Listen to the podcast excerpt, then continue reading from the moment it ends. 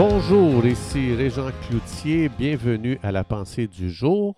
Aujourd'hui, je vous invite à tourner avec moi dans le magnifique livre des psaumes, le psaume 60, le verset 14 qui dit Avec Dieu, nous ferons des exploits.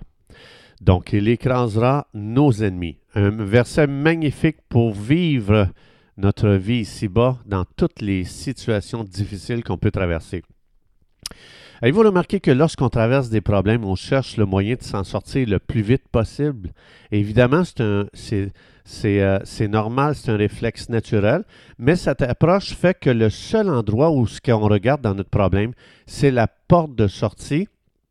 Ça veut dire que puisque souvent on ne voit pas la fin du problème, mais ça veut dire qu'on vit un malaise euh, euh, du début à la fin de notre situation. Et on ne sait pas combien de temps ça, ça va durer, puis souvent, ça peut nous amener dans le découragement. Donc, quand le problème dure trop longtemps, on se met à paniquer, puis là, notre, santé est menacée euh, et tout le reste. Donc, nous, les êtres humains, on perçoit notre problème comme un géant qui va nous dévorer. Mais on sait très bien, euh, si on regarde la vie le plus réaliste possible, on sait que les problèmes font partie de la vie. Donc, que tu sois riche, que tu sois pauvre, oui, on peut éviter certains problèmes. Mais il y a d'autres problèmes qu'on ne pourra jamais les éviter.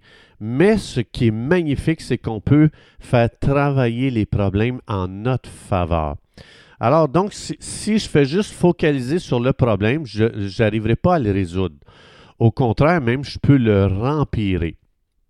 Donc, puisque je ne sais pas comment tant le problème va durer, alors moi, ce que je vous propose aujourd'hui, c'est une attitude différente euh, dans les problèmes, une, attitude différente que juste de vouloir se sortir du problème le plus vite possible. Voici ce que je propose.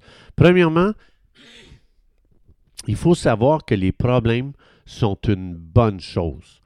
Donc, euh, les problèmes servent à nous faire grandir, ils servent à nous faire découvrir des choses qu'on ne découvrirait pas si on n'avait pas des problèmes dans notre vie. Donc, euh, ça, c'est important à savoir, mais ce qui est important aussi à savoir, c'est que les problèmes ne doivent pas nous définir. Les problèmes ne doivent pas nous donner une identité qui ne nous appartient pas. Donc, Dieu nous dit d'approcher les problèmes avec foi. Quand vous lisez la Bible, on voit très rapidement, Dieu dit, ton problème, approche-le avec foi. La foi vient de ce qu'on entend, Romains 10, 17, et ce qu'on entend vient de la parole. Ça veut dire, qu'est-ce que Dieu dit sur, le problème dans lequel je, je, suis présentement? Donc, je dois d'abord croire que Dieu m'aime. Ça, c'est très important avant d'aller plus loin dans mon problème. Je dois m'arrêter et dire, OK, Dieu m'aime. Donc, je vais m'assurer d'avoir une bonne relation avec Dieu, qui est un Père céleste aimant. Alors, ça veut dire que le premier but de mon problème devrait toujours de m'amener dans une relation plus profonde avec Dieu puisqu'il m'aime.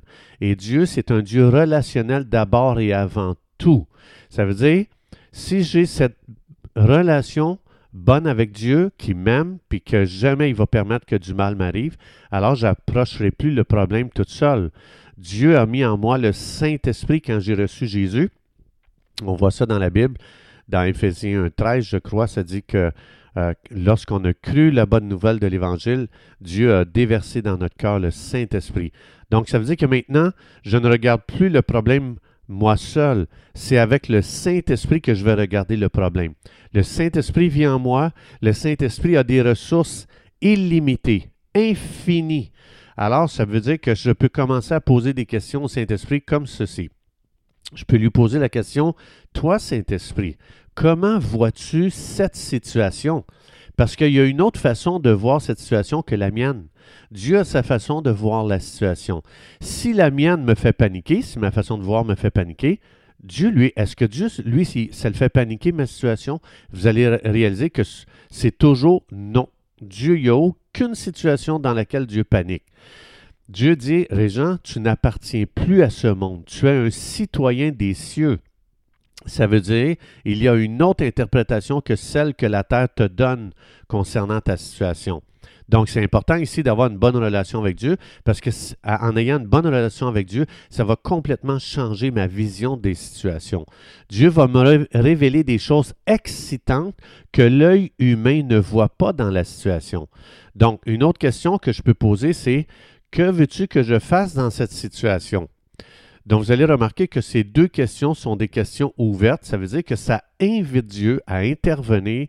Donc, un monde infini commence à s'ouvrir devant moi. Et je, montre par là à Dieu que j'ai un esprit ouvert, je veux découvrir ce, qui, ce que je n'ai jamais encore découvert. Je veux grandir, je veux apprendre.